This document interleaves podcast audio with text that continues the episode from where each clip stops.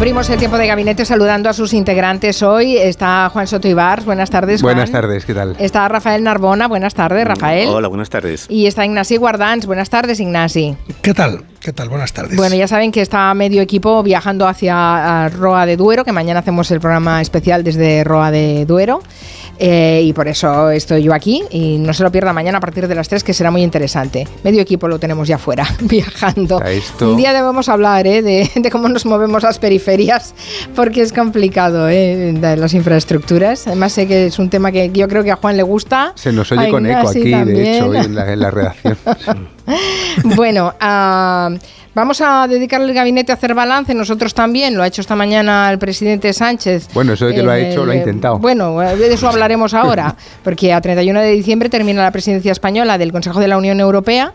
Ha sido el último mandato completo, porque en el siguiente semestre, con Bélgica en la presidencia de turno, tocan elecciones al Parlamento Europeo. Eso quiere decir que pueden, acabar pueden cambiar los equilibrios de fuerzas en esa institución, que es una de las tres que deciden en la Unión Europea. Y aunque la presidencia semestral es ante todo pues algo técnico, hay que hacer balance de expectativas y logros en un periodo en el que ha habido que lidiar con varios proyectos importantes en medio de dos guerras y con, también problemillas de política interna. un Salvador, buenas tardes. Hola, buenas tardes, Carmen. Al inicio de la presidencia, os, empezaré por este dato, nos, nos contaron a los periodistas en un briefing que España recibía en este semestre 350 dosieres, 122 de ellos con carácter prioritario y entre estos últimos unos más avanzados que otros y unos más urgentes que otros. Entre los esenciales se señalaba la reforma del mercado eléctrico y en octubre se selló un acuerdo al respecto para reducir la volatilidad de los precios a largo plazo, sobre, sobre todo, e impulsar energías renovables, aunque en, en ese acuerdo al final también se hicieron concesiones tanto a las centrales térmicas como a las nucleares para concitar el visto bueno de Francia. Así estuvieron todos de acuerdo, todos menos Hungría. No puedo apoyar la propuesta, eh, a pesar de muchos elementos positivos. Gracias. Gracias, Hungría. Tomamos nota. Hungría es uno de los países que bloquea también, junto con Polonia, y en el que hay también desavenencias por parte de otros socios, digo, bloquea también otro de los pactos que se marcaron como objetivo de este semestre, que es el pacto migratorio. Los debates al respecto, recordaréis que centraron en parte y a petición de la italiana Meloni la gran cumbre de jefes en Granada, previa a esta que se va a celebrar mañana y pasado en Bruselas, con la que se cierra la, presidencia. No fue posible en Granada siquiera una mención sobre el pacto migratorio migratorio en la declaración final, aunque España aún confía en poder alcanzar un acuerdo político. Fernando Grande Marrasca. Y vamos a buen ritmo, estamos en posición clara de alcanzar un acuerdo político en los próximos días. Y otro de los asuntos en el eje de la agenda de este semestre ha sido lo que tiene que ver con la guerra de Ucrania en torno a dos cuestiones esenciales. Una, desbloquear un paquete de ayudas de 50.000 millones de euros. Hay todavía esperanza en que de nuevo Hungría, Orbán, que también bloquea esto, se avenga a liberar esa ayuda. En lo que no va a ceder, y lo ha reiterado hoy ante el Parlamento de su país, es en abrir negociaciones para la futura adhesión de Ucrania. La rápida admisión de Ucrania a la Unión Europea tendría consecuencias impredecibles. Esa rápida adhesión no sirve ni a los intereses de Hungría ni a los de la Unión Europea. Estos tres han sido algunos de los grandes asuntos que han marcado la presidencia, de la que hoy tocaba también hacer balance en Estrasburgo, pero los intervinientes, empezando por el líder del Partido Popular Europeo, la verdad es que han hurtado el debate para hablar de la amnistía. Si se aprueba la amnistía, ha advertido el presidente del grupo del Partido Popular Europeo, Manfred Weber, promoverán una comisión de investigación en la Eurocámara sobre la situación de España. Un principio básico de la democracia es que hay que decir la verdad antes de las elecciones y no puedes prometer la amnistía unos días antes de las elecciones y luego darla. No puedes estar en el poder cinco años diciendo que la amnistía es inconstitucional y luego darla.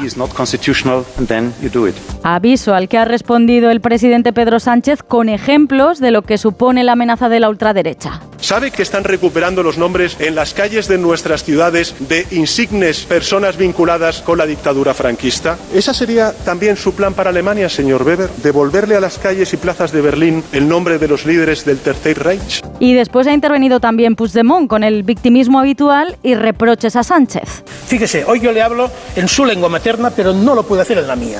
Esa Europa de las personas que usted debía defender durante su presidencia no nos incluye si hablamos en catalán. La dureza de todos estos reproches ha diluido otros argumentos, como los que ha expuesto la presidenta de la Comisión, Ursula von der Leyen, que ha calificado como circunstancias increíblemente desafiantes las de este semestre, entre las que ha citado la guerra de Gaza y ha explicado cómo Europa, dado algunos porcentajes, ha logrado reducir su dependencia energética del gas ruso. Gracias por este resumen, Asun Salvador. Bueno, si tuvierais que puntuar un poco esta ah, presidencia del Consejo de la Unión Europea en este semestre, que ha sido especialmente complicado y que además eh, ha coincidido que eh, había o hemos tenido unas elecciones eh, en, España.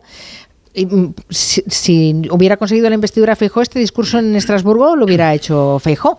Mm, posiblemente hubiera sido muy diferente, ¿no? ¿Qué te, qué te parece, Ignacio? Tú eres el más familiarizado con el Parlamento Europeo. Bueno, a mí me parece que la presidencia se merece un ocho y medio, un nueve. Eh, porque yo no estoy felicitando eh, si ha llovido o si no ha llovido. Esto no depende de la presidencia. O sea, tú no felicitas a un arquitecto por el tiempo que ha hecho mientras levantaba la casa. Tú felicitas por si la casa se corresponde con los planos que había planteado. Eh, y de eso, de eso estamos hablando. O sea, aquí, con todo mi respeto a la presentación que se ha hecho, que sabéis que tengo enorme respeto siempre a las introducciones que se hacen, pero en esta de hoy, pues no la acabo de compartir. Perdóname que te lo diga, ¿no? Porque, claro, una parte muy importante de la presidencia y más difícil de explicar, porque esto ya es otro debate, que es lo difícil de explicar la Unión Europea, tiene que ver con haber presidido la agenda legislativa y la renegociación legislativa en muchos frentes. Y se ha reformado el mercado eléctrico bajo presidencia española, que es una de las cosas más importantes que le toca hacer a la presidencia, es hacer de broker. Y se ha hecho. Y se ha reformado la inteligencia artificial. La primera ley del mundo de inteligencia artificial, el acuerdo se ha cerrado bajo presidencia española y con el broker, o la intermediación, o lo queréis llamar, de los negociadores españoles. Y así distintos paquetes legislativos que se han ido cerrando uno detrás de otro, la identidad digital, eh, son paquetes de leyes muy importantes que cada una de ellas nos daría para hablar con mucho y donde si han salido es porque los negociadores españoles han sabido buscar posiciones, consensuar, hablar con unos, hablar con otros, apartar las partes más extremas, buscar que eso es la presidencia. La presidencia no es representar, aunque algunos lo crean, pues yo ya he tirado esa toalla, eh, la presidencia española no ha tenido nada que ver ni con Gaza, porque aunque, aunque hubiera habido un mono de presidencia de España, de presidencia del Consejo, tampoco hubiera tenido nada que ver con Gaza, ni con Ucrania, porque la presidencia de España no ha sido presidencia del Consejo Europeo, eso es el señor Charles Michel. La presidencia de España ha sido la presidencia de todo un equipo de personas que han presidido lo que se llama el Consejo de la Unión Europea.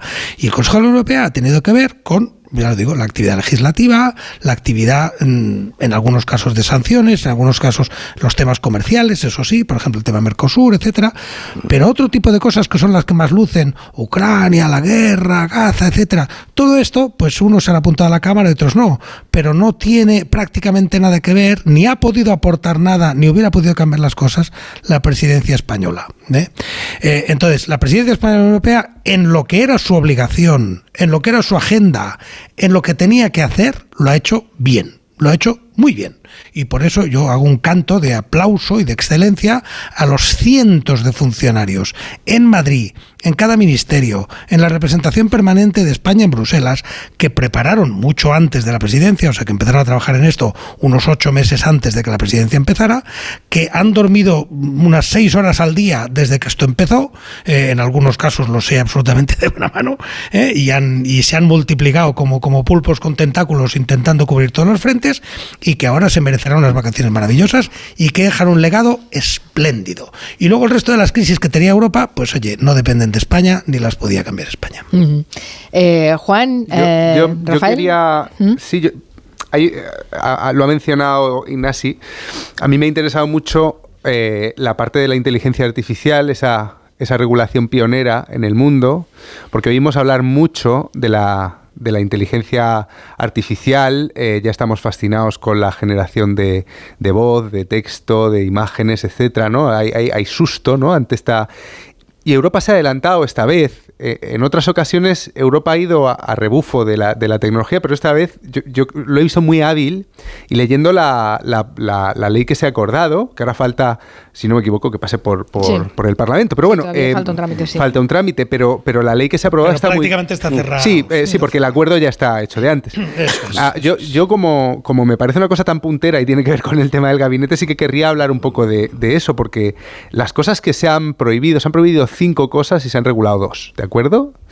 Y nos permiten ver por dónde podría venir el golpe si este tipo de tecnología eh, eh, no tuviera un control como el que en Europa vamos a tener.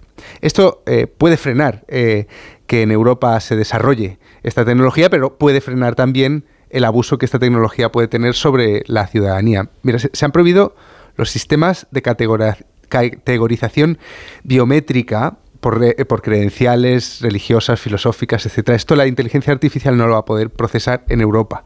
Se han prohibido los sistemas para expandir o crear bases de datos de, datos faciales. no, es otro gabinete esto. Yo, yo, yo puedo hacer los deberes de inteligencia artificial. No, no, no, es que a mí esto me interesa, me, interesa, me interesa mucho. me interesa muchas cosas, pero hoy me han invitado para hablar de otra cosa. Bueno, vale, pues tú habla de lo que te dé la gana. digo la moderadora. Eh, ah, no, no, pregunto a la moderadora, ¿de qué hablamos? ¿De inteligencia artificial o la presidencia española? hablamos de la presidencia española, pero sí que, es cierto que la inteligencia, la inteligencia artificial y la legislación eh, se, ha aprobado con presidencia española y pues eso está en, el, en el haber. Lo que pasa es que no, vamos a no vamos a profundizar en ello, porque tampoco vamos a profundizar en la reforma del mercado eléctrico ni en el pues, pacto de Voy a decir las dos cosas que más me gustan de esa reforma. Eh, en cuanto a la vigilancia biométrica en, lugares eh, solo, eh, públicos, solo la va a poder hacer la policía. Y esto es bastante importante, porque hay empresas de seguridad privada que ya están ofreciendo el servicio de utilizar la inteligencia artificial para esto. A mí esto me parece un gran paso. Y como estábamos hablando de lo que ha hecho, se ha hecho durante la presidencia, me parecía conveniente. Pues, lo, pues ahí, aunque Ignasi, aunque Ignasi esa parte no se la haya preparado. ¿Quieres dar nota a la presidencia del Consejo de la Unión Europea de este semestre español? ¿Quieres dar nota? Yo, no, no, daría nota, no, tengo, elementos para eh, juzgar. Eh, Rafael Narbona. Mm, pues, bueno, yo tampoco voy a dar nota, aunque yo he sido profesor muchos años. Eh, la verdad es que el sistema de notas siempre me producía cierta repugnancia, ¿no? porque las notas muchas veces falsifican la realidad. Y además el alumno que un día obtiene un 9 luego fracasa y a la inversa. Yo, por otro lado, quiero defender el derecho a la digresión, eh, tal como ha hecho Sotibars. No me parece mal desviarse del tema central. Muchas veces las digresiones son más interesantes incluso que los temas principales. Eh, yo, en mi caso, pues la verdad es que podría aportar muy poco sobre la regulación del mercado eléctrico, eh, porque es algo de lo que sé muy poco.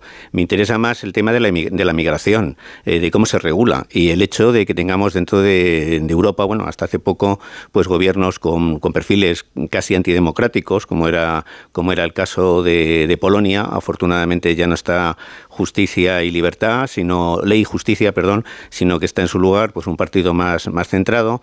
Y yo creo que mm, en la presidencia, aunque fundamentalmente, como ha dicho Ignasi, que sabe mucho más de estos temas que yo, hay una dimensión burocrática, técnica, de regulación que a mí me desborda, también hay una cuestión de valores. Eh, entre otras cosas, a la hora de, pues, por ejemplo, de, aprobar los paquetes de ayuda a Ucrania o a la hora de hablar, pues yo que sé, del tema de Gaza, que según Ignasi no tiene nada que ver con, con todo esto. Yo creo que la Unión Europea no puede ser únicamente un proyecto técnico de cara a los ciudadanos, sino que también tiene que ser un proyecto con, valores. Estamos eh, ahora mismo en, una situación complicada, en incluso democracias que están experimentando tendencias involucionistas, y yo creo que es una buena noticia que, bueno, pues que esté eh, la presidencia durante este semestre la haya ejercido un, partido pues eh, de centro izquierda y aunque luego pues todo esto ha derivado en una bronca monumental que afortunadamente yo creo que se le ha restado dramatismo los ladridos de un perro que yo no sé muy bien eh, que creo que han irrumpido en poco después de que finalizara eh, Ursula von der Leyen. Y entonces bueno pues yo creo aparte de esta nota de distensión yo creo que, que Europa al margen de las cuestiones técnicas también tiene que ser un proyecto sugestivo como decía Ortega. Yo querría aclarar. ya sé que Ignasi me va a quitar la razón y que tal desenfade conmigo. No, no Aquí no se, no se trata de dar razones pero, de pero sí quiero uno subrayar que este, por ejemplo, que España tuviera, que Europa tuviera una posición común en el tema de Oriente Medio, yo creo que sería muy, muy necesario, ¿no? Sobre todo después, bueno, de, de lo que está sucediendo allí. Mm. Eh, eh, permitidme ver, un dos- comentario. Ignasi, eh, me permites dos minutos de publicidad y enseguida te doy la, la palabra. Ahora que cada uno de vosotros se ha posicionado, hablamos de la bronca, de lo que estaba en las competencias, de lo que no, de la imagen que eh, se ha proyectado de España, de lo que hemos visto en Estrasburgo en ese debate un poco bronco y de la contaminación de las próximas elecciones europeas en la política eh, y la política española, que todo, todo ha hecho un totum revolutum. Enseguida hablamos. En Onda Cero, Julia en la Onda, con Carmen Juan. En línea directa sabemos que un imprevisto nunca viene bien. En cambio, un buen ahorro, sí. Por eso este diciembre ofrecemos el mes de puertas abiertas de línea directa. Te bajamos hasta un 25% el precio de tu seguro de coche. Sí, sí, hasta un 25%. No te quedes fuera y cámbiate antes de que sea demasiado tarde. Ven directo a lineadirecta.com o llama al 917-700-700. El valor de ser directo. ¿Te pitan los oídos de noche? Ahora tienes Sonofin Noche. Sonofin Noche con Jingo Biloba para una buena audición y melatonina para conciliar el sueño. Sonofin Noche, de Pharma OTC. En Carglass creemos que todos los parabrisas merecen una segunda oportunidad, incluso los irreparables. Por eso tenemos contenedores en todos nuestros talleres para que puedan ser reciclados y así darles una segunda vida. Carglass cambia, Carglass repara. Ten mi copa y llénala, vamos todos a brindar. en tu copa el sabor de la amistad. De mi copa y ya la dejen, de mi copa y ya la dejen, de mi copa y ya la dejen, de mi copa y ya la Málaga Virgen, sabor de amistad. La pesca, un gran pilar de la economía que debe tender hacia la sostenibilidad. Por eso el martes 19 en Julia en la Onda se realizará un programa especial sobre la realidad de la pesca sostenible en España. Un ejemplo de su avance lo tenemos en el País Vasco, donde el trabajo del sector público y privado, de la comunidad científica, del sector pesquero y de las ONGs ha logrado transformar la pesca hacia la sostenibilidad con un gran éxito en la recuperación de especies. El martes 19 desde las 3 de la tarde en directo desde la Cofradía de Pescadores de San Sebastián, Julia en la Onda, con Julia Otero. Te mereces esta radio. Onda Cero, tu radio.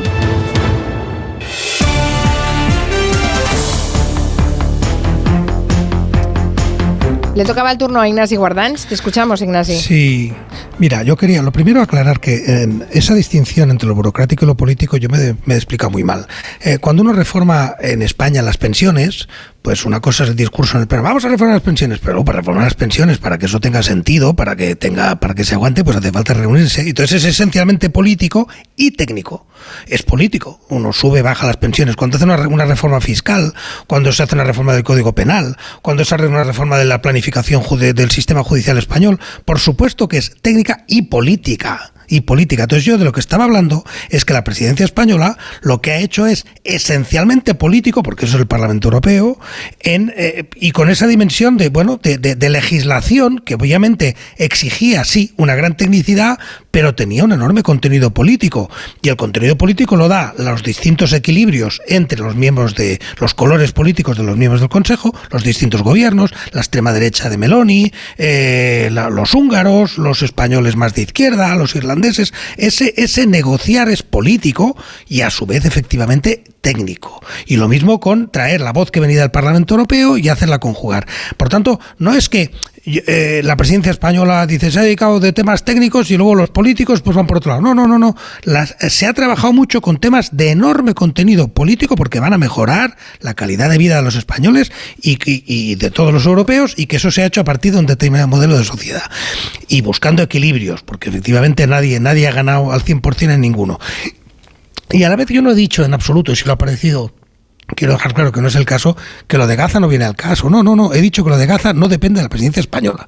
Que aquello, eh, eh, esto es el contrario de venir a hablar de mi libro. Yo he venido a hablar de lo que me invitan. Me han invitado aquí, como este gabinete invitado, entre comillas, a hablar de la presidencia española. Y entonces, en la presidencia española, lo que ocurra en Gaza no depende de la presidencia española, aunque algunos lo hayan querido durante seis meses, eh, no dep- ni de la presidencia belga que empieza mañana, ni, no, no, bueno, mañana no, el empieza 1 de enero. el 1 el 1 de enero, el 1 de enero eh, de la próxima. No, lo de Gaza, lo de Ucrania, la ampliación hacia Ucrania no depende de la presidencia. De la presidencia dependen otras cosas. Entonces, lo que intento es clarificar un poquito. Cuando uno se hace la oposición a Ayuso, pues no, le- no le va a discu- discutir una licencia de obras en, en, en Moratalaz. Porque la licencia de obras en Moratalaz no depende de Ayuso ni del Ministerio de la Presidencia. Entonces, eh, el Ministerio de la Presidencia hablemos de lo que le toca al Ministerio de la Presidencia. A la comunidad autónoma de lo que le toca a la comunidad autónoma. Y al ayuntamiento de lo que le toca al ayuntamiento. Y eso es lo que intentaba aclarar aquí. Y eso no significa que no sea importantísimo el problema de los ocupas en el barrio de Gracia y el problema de Doñana. Y, pero cada cosa, cada uno tiene su responsable. Entonces, la presidencia española tenía unas responsabilidades y hay otros temas que son de la Unión Europea y que son importantísimos y probablemente más dramáticos. Y todo estaremos 100% de acuerdo que no dependían de la presidencia española. Eso es lo que he intentado explicar y no sé si lo. Bueno, más a- al margen del trabajo que realmente han realizado los técnicos ah, y, y- y que estaba reci- eh, reunido en esos 350 dosieres que tuvo que recibir la presidencia eh, eh, española del semestre, porque además se van pasando los temas los unos a los otros, lo que es evidente es que el impulso político es político más que técnico y por tanto ah, unos mm, hacen mejor unas cosas o otras, se entienden mejor, mm, cargan o ponen los acentos en determinadas cosas. Digo yo que esto será así. Bueno, ¿no? durante el debate, por, por pasar a la parte más espectacular eh, y, y- y menos docta, en la que Ignasi nos, nos corregiría con toda razón. Sin duda. En la parte del debate, eh, yo me voy a quedar por señalar algo de lo que ha ocurrido hoy con eh, las palabras de Carles Puigdemont, que ha sido la primera vez que se encontraban Sánchez y Puigdemont desde 2017. Ha sido la primera vez que se no se han saludado, no se han chocado las manos, pero ha sido el primer encuentro dialéctico entre ambos. Y eh, hemos puesto un corte en la introducción en el que Puigdemont se, se quejaba, pero es que a continuación de quejarse ha amenazado.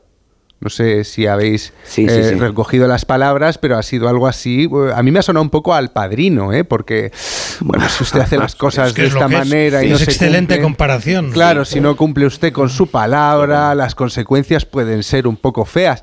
Y mientras estaba Carlas Puigdemont diciendo esto, en España saltaba el ayuntamiento de Pamplona, que nos habían dicho también eh, los del PSOE que, que no iba a ocurrir, para Bildu. O sea, se dijo que no se había acordado eso en el- con, con- con- con- con Bildu y hoy misteriosamente el ayuntamiento ha saltado. Yo no sé, estamos en Barcelona nosotros, eh, Car- Carmen, Juan y yo, y no sé si dentro de unas semanas seguiremos teniendo alcalde a Colboni, porque esta alcaldía la puso el PP. eh, de la misma forma que el, que el, que el, que el Ayuntamiento de Pamplona lo había, lo había apoyado el, el Partido Socialista para que no lo tuvieran independentistas. No, o sea que esos ecos que desde España estaban levantándose, esto sin contar con la discusión entre Weber, el, el del PP alemán europeo, y, Sánchez directa, ¿no? Las, las acusaciones. Pero este, este, este punto de primer encuentro, Puigdemont-Sánchez, con una amenaza por parte de Puigdemont, el mismo día que eh, salta el Ayuntamiento de Pamplona, a mí me hace mm, devolver la vista a España y pensar, madre mía, lo que tenemos por delante. Bueno, yo estoy, yo estoy de acuerdo con lo que dice Juan. Me parece muy eh, apropiada la comparación con Vito Corleone, ¿no? Eh, además, la, la mafia siempre actúa así, ¿no? Te hace un favor, pero luego te pide algo a cambio. O sea, nada es, nada es absolutamente gratis, ¿no? Entonces, pues bueno, que, que esta primera coincidencia entre y, y Sánchez, pues arroje esta sombra, pues desde luego es, es sumamente inquietante. Quisiera, eso sí, reivindicar un poco a Umbral cuando al pobre se le acusa de yo he venido aquí a, de haber insistido, a venir a hablar de mi libro. Yo, que voy a sacar un libro dentro de poco, entiendo que cuando te llaman es que es para ir a hablar de tu libro. Me parece una cosa legítimo, legítima. Yo creo que habría que dejar de vapulear tanto a, a- a Umbral por este tema. En cuanto a lo que ha dicho Juan, pues eh, por desviarnos tal vez, yo creo que Juan y yo estamos en una situación de, De por lo- inferioridad. de- de inferioridad, de, de manifiesta incompetencia frente a Ignasi, que es un gran experto en estos temas. Y, y nosotros, no un burócrata, un gran técnico. ¿no? Yo- yo- demócrata. Yo, yo- yo reconozco mi inferioridad, mi impotencia, yo no me atrevería a discutir No con es él. inferioridad, se llama muchas competencias cosas. distintas, que Claro. no es inferioridad. Bueno, Sí, claro, exacto, yo, en, en cambio, si habláramos de las cinco vías tomistas, pues a lo mejor yo a Ignasi, pues sí le Eh, podría. ahí, en las eh, cinco pi- vías tomistas pillar. te- Eh, a lo mejor. Va, el próximo gabinete que sea sobre el hablemos de las cinco vías tomistas. No, no, eh, el próximo gabinete tiene que ser del eh, sí, estoicismo, la que se está tercera. poniendo de moda, ya que La- tenemos un filósofo en el gabinete, sí, deberíamos además, hablar. ahora que han tenido mucho éxito un par de libros sobre Dios y la ciencia, pues yo creo que no estaría mal, ¿no? Pues sacar, sacar este tema. Pero bueno, vol- volviendo a, la- a lo anterior y lo que estábamos eh, diciendo de, de lo que está pasando entre con lo que ha pasado hoy con, en el Parlamento, yo en un principio estaba a favor de la amnistía si la amnistía traía concordia y acababa con la tensión y mejoraba la convivencia en, en España. Pero por otro lado, si la amnistía va acompañada de este tipo de amenazas que también ha señalado Juan, pues ya se empieza a convertir en algo inquietante, ¿no? Porque, insisto, ¿no? Yo, si os recordáis, el, el padrino al principio, cuando acude pues un funerario a pedirle a Vito Corleone que le ayude porque han maltratado a su hija, Vito Corleone le ayuda, pero le dice, algún día, algún día te pediré que me devuelvas el favor. Entonces, bueno, el comentario de Puigdemont me parece como mínimo eh, siniestro. Bueno, de todas maneras, en política hay que distinguir entre lo que se hace y lo que se dice. Muchas veces se es- dice mucho más de lo que se hace. Sí, pero ayer, ayer- ayer- ayer Miriam Nogueras eh, también tuvo unas palabras en el Parlamento de España eh, en la que mencionó a los jueces eh, que han llevado adelante la causa del Prusés y donde les amenazó directamente a, e- a ellos y a periodistas particulares tipo Ana Rosa Quintana, me parece que la, que la mencionó explícitamente. O sea, y hoy tenemos ya al Consejo General del Poder Judicial, a, eh, eh, eh, a lo- a esa, a esa entelequia que llamamos así todavía, respondiendo. O sea, aquí, eh, vamos a ver, es que por eso yo he metido también lo del Ayuntamiento de Pamplona. Aquí se nos ha dicho que se ha firmado un pacto de investidura. Pero es que no han pasado dos días de, inve- de investidura y ya estamos viendo que el precio va a ser tremendo. Bueno, eh, Pero siempre eso, hay un precio no política.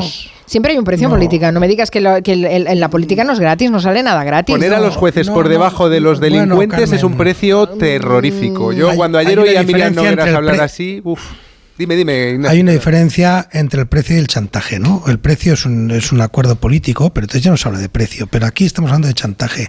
Y esa similitud con el padrino, eh, Juan, eh, por aquello como está puesto escrito, yo la puse hace, hace unas semanas ya, porque efectivamente el propio Puigdemont pues habló del caballo en la puerta, eh, de la cabeza de caballo, y habló de que él podría dejar caer perfectamente a este gobierno y que pactaría con el PP si hace falta. Eso se lo dijo Puigdemont, que, que si hace falta dejarlo caer, de caer, porque él le tiene que pagar lo que ha exigido, Eh, o sea, que efectivamente que este saco que se está comportando como un padrino que decide eh, lo que se hace en España, porque si no deja caer al gobierno, eso es así. Y entonces algunos, ingenuamente por la parte del Partido Socialista, y con muy buena fe en muchos casos, ¿eh? o, en, o en todos, pues creían que con lo que han hecho, pues van a conseguir, no se sabe muy bien qué, una especie de armonía y de paz y un poco cumbaya todo, ¿no? Todos aquí vamos a dar la mano. Y la realidad es que no, que los otros quieren cobrar lo suyo y seguir haciendo lo que les dé la gana.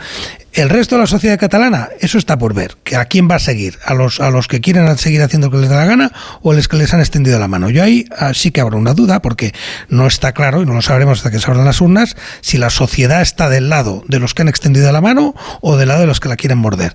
No lo sé. Pero sí sé que los otros la quieren morder. Y Nogueras eh, y Puigdemont lo único que quieren es cobrar lo que, lo que se les ha prometido y ya está. Y lo demás no están dispuestos a hacer absolutamente nada. Antes hablábamos de esa sesión en el Parlamento de Estrasburgo. Yo no sé si hoy era el día para debatir sobre la amnistía en el, en el Parlamento Europeo. Y, mm, para ese intercambio entre, entre Manfred Weber, que es el, el- el presidente del Grupo Parlamentario Euro- Popular Europeo, ah, y, y Pedro Sánchez, no lo sé. Bueno, hoy se han aprobado en España las comisiones de investigación eh, para el caso de- del atentado de las Ramblas, por ejemplo. Eh, están pasando cosas en España que hacen que esté de actualidad, yo creo, el tema de la amnistía en Europa todo el rato. Eh, eh, a ver, el PP español lo que está intentando es llevar este asunto a Europa. Igual que los independentistas intentaban llevar su asunto a Europa cuando todo el procés. Bueno, Y- claro, y- deben estar igual que- encantados de claro, que Europa sea tan receptiva ahora, ¿no? se pero es que esto de la amnistía está afectando al sistema de separación de poderes y al Estado de Derecho de un Estado miembro que es España. Lo pone en cuestión pone en cuestión la separación de poderes y el poder todo el poder judicial entero lo ha dicho. Las asociaciones de jueces progresistas y conservadoras han coincidido en esto, ¿no? Entonces, claro, esto a Europa le tiene que importar. De manera que eh, yo creo que la- las palabras duras de Weber responden a, que el PP español se lo está pidiendo a los conservadores europeos que se metan, que metan este tema, pero al mismo tiempo creo que tiene todo el sentido. Bueno, de todas maneras, Manfred Weber no me parece la persona eh, que encarne precisamente la moderación, eh, porque él, a diferencia de Ursula von der Leyen, sí es partidario de que el centro derecha mm, pacte con, una derecha eh, más intransigente, ¿no? Entonces, yo creo que, bueno, aquí lo que mm, a mí me preocupa más es que la deriva de la política, por seguir con la, el símil de- del padrino, hacia el Esto se ha visto con el comentario que hizo Abascal de que algún día Pedro Sánchez el pueblo le colgará por los pies. Entonces, pues bueno, pues eh, en Europa lo que se debe imponer es una llamada a la moderación y, y el diálogo. Eh, la cuestión es que el tema del nacionalismo eh, pues es como una bomba de relojería, como decía Ignasi, pues un poco lo de la amnistía, se piensa que íbamos hacia la armonía y hacia el entendimiento y a lo mejor sucede todo lo contrario. Yo, por citar a, Juan Soto Ibas, recuerdo un artículo que publicaste, si no me equivoco, diciendo que las- el proceso es lo que había hecho crecer a Vox. Eh, yo, por lo menos donde yo vivo, lo viví cuando se produjo pues bueno, pues el, el ataque más así, el independentismo, empezaron a florecer las banderas de España. Yo no había visto banderas de España en, mi, Eh, en mi em, pueblo jamás hasta ese momento, Pues, de hecho. sí. Yo vivo en un pueblo que está pues eh, al- al- Mm. en la parte norte de, de Madrid y allí pues nadie ponía la bandera de España, se salvo en las fiestas. Y, y Eh, se muerde la cola, porque cuanto más fuerte sea un partido Mm, como claro. Vox, pues más, más pretexto Claro, tienen entonces eh, el nacionalismo es un foco de inestabilidad que puede provocar un grave deterioro de la convivencia. A mí eso me preocupa mucho. Ah, Total, que mi pregunta es, ¿hem- ¿hemos españolizado la política europea? Lo digo porque tal y como hasta un gabinete que planteamos para pasar balance del semestre... Pero es que se ha hablado de eso en el, en el, en el- hoy se ha hablado de eso en Europa, ¿no? Se ha hablado de eso realmente. Bueno, sí, la pregunta era si era necesario que se hablara de eso, no lo sé. Eh, bueno, eh, vamos a hacer una pausa y en todo caso me respondéis luego a modo de, de resumen. Esta temporada las suscripciones no volverán a ser lo mismo. Amazon Prime te trae Operación Triunfo, así como envíos rápidos y gratis. Todo por 4,99 euros al mes. Tengo que suscribirme ahora mismo. Entretenimiento en directo y envíos rápidos gratis. Todo por 4,99 euros al mes. Está en Prime, con restricciones geográficas. Consulta amazon.es barra Prime Terms. Si juegas a la lotería estas navidades, no olvides asegurar tu premio en la guinda, la app de lotería que te ofrece el único seguro del mundo que te devuelve los impuestos del premio para que te lo lleves enterito. Solo para premios superiores a 40.000 euros. Juega con responsabilidad. Mayores de 18 años. Seguro ofrecido por Beco 1987. Más información en laguinda.app. En CEPSA todos nuestros clientes son de 10. Por eso seas particular o profesional, tenemos una promo de 10 para ti. Únete a CEPSA Go o a esta resa en CEPSA y te damos 10 euros de regalo de bienvenida. Y si ya eres cliente, ahorras 10 céntimos por litro en tus repostajes. Ven a CEPSA y llévate ya tus 10 euros. Consulta condiciones en CEPSA.es.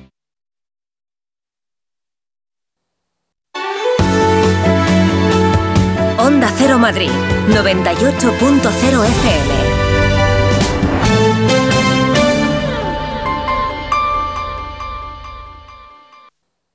Disfruta de la Navidad en familia con más de 500 pequeños productores de alimentos de Madrid, cuyo esfuerzo y trabajo diario llevan a tu despensa productos de gran calidad y cercanía. Porque en Navidad lo que quieres es celebrar con los tuyos. Hazlo con Alimentos M Producto Certificado. Sabores que despiertan tus sentidos y se convierten en un me gusta. Comunidad de Madrid. ¿De verdad te vas a arriesgar a pedir esta Navidad tu tratamiento dental por Internet? Recuerda que la ortodoncia, la férula de descarga y los blanqueamientos dentales son tratamientos complejos que deben ser personalizados por un dentista de tu confianza. En Navidad, pon la salud de tu boca en buenas manos. Colegio de Odontólogos y Estomatólogos de Madrid. En la Fundación Prodis trabajamos por la inclusión social y laboral de más de 500 personas con discapacidad intelectual y para ello estamos profesionalizando servicios, mejorando nuestro modelo de gestión e implementando soluciones digitales que impulsarán nuestra labor en esta era digital. Proyecto financiado por la Unión Europea Next Generation, Plan de Recuperación, Gobierno de España. Sueña, porque es Navidad. Y en Gran Plaza 2 es donde tus sueños se hacen realidad. Papá Noel, Reyes Magos, cines, grandes jardines, un precioso Belén, pista de patinaje, ludoteca para los peques, mercadillo navideño y mucho más. Esta Navidad, ven y vívela en Gran Plaza 2 Majadahonda. Ciudad de moda, ciudad de ocio. En la vida hay cambios muy importantes. Un cambio de casa, una oficina nueva, un local más grande. Para que esos cambios sean perfectos, acude a los profesionales de mudanzas Segoviana. Mudanzas del hogar, guardamuebles, mudanzas de oficinas en toda la comunidad de Madrid. Consulta las ofertas en amsegoviana.com o en el 91 548 77 18. En Decorman sabemos la importancia que tiene vivir en un entorno único, por eso nos adaptamos al perfil de cada cliente, de cada familia, de cada hogar. Confía la reforma de tu vivienda a Decorman, máxima precisión en los plazos de entrega y penalización económica por demora. Decorman, líderes en proyectos y reformas, 91 609 3370 o decorman.es. Vaya cara, Lucía. ¿Qué te pasa? Tengo un problema. Necesito a alguien que cuide de mi padre y no sé por dónde empezar. ¿Por qué no hablas con Depenker? ¿Depenqué? Depencare, con C de cariño. Ellos se encargan de todo para que tengas el cuidador ideal. Llámales al 91 091 35 66. Anoche Edward me llevó a la ópera. Fue increíble. Y cuando llegamos al hotel yo le, le besaste. ¿En la boca? Fue mágico. Oh, no. Pretty Woman, el musical, en el Teatro EDP Gran Vía. Vive la comedia romántica que brilla en la Gran Vía. Vuelve a soñar. Entradas a la venta en grupoesmedia.com. Estas navidades ven al Hotel Santo Domingo. Hemos elaborado menús especiales de Nochebuena y fin de año para que disfrutes de las fiestas en el mejor ambiente del centro de la capital. Sorprende a los amigos o familia y deja en nuestras manos todo lo demás. ¿A qué esperas? Reserva ya. Más información en hotelsantodomingo.es. En la ganadería Organic producimos la mejor carne del mundo. Hacemos cría ecológica de las razas Angus y Wayu, 100% sostenible. Nuestra carne es deliciosa y saludable, extremadamente tierna y jugosa. Va del campo a tu casa, sin intermediarios, a un precio justo. Si pruebas Organic, solo comerás Organic. Nosotros te la llevamos gratis a tu casa. Haz tu pedido en el 910-2010, 910-2010 o carneorganic.com. Organic, la mejor carne del mundo.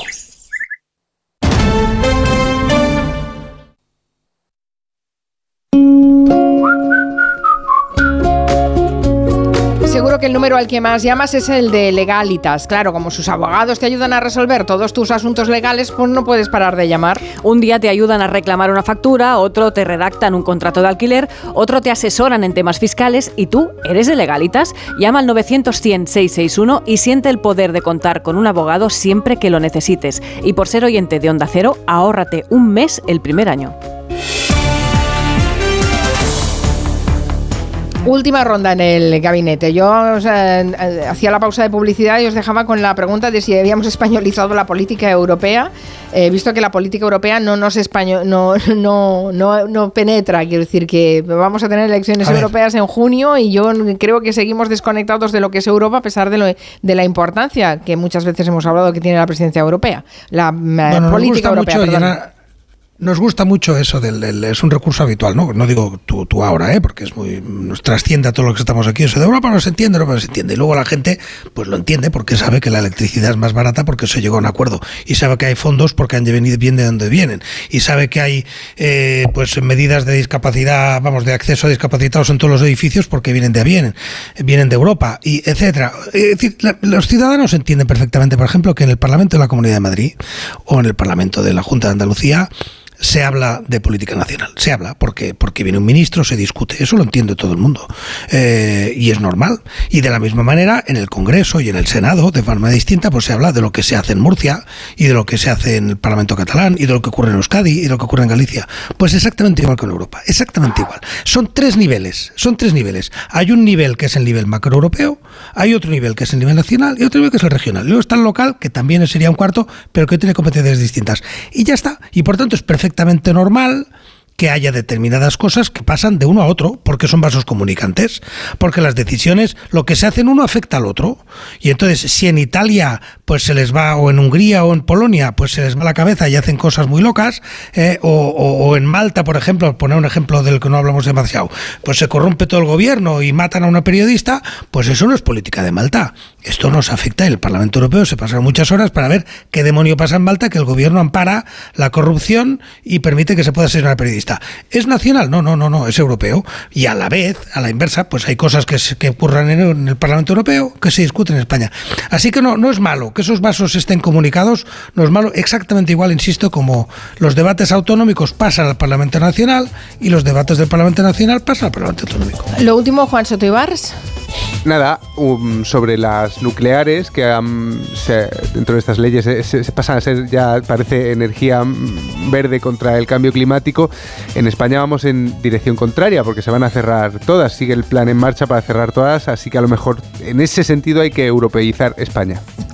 Eso también merece un gabinete. Eh, eh, Rafael. Sí, yo lo último me parece que entre las cuestiones que se han debatido ha sido la ampliación de la Unión Europea y por el tema de, entre otras cosas, de, Ucrania. A mí lo que mm, yo no sé si sería posible, se habló de ponerle en algún momento sanciones a, Hungría, a, a, Polonia y yo sí creo que bueno, pues desde Europa debería haber mecanismos más enérgicos para evitar que dentro de la propia Europa surjan muchas veces actitudes antidemocráticas que ponen en peligro el proyecto europeo. Pues aquí lo dejamos, eh, señores. Muchas gracias, Ignasi Guardans, eh, Rafael Narbona y Juan Soto Ibars. Recuerden, mañana a partir de las 3, programa especial desde Roa de Duero. Adiós. Adiós. Hasta luego.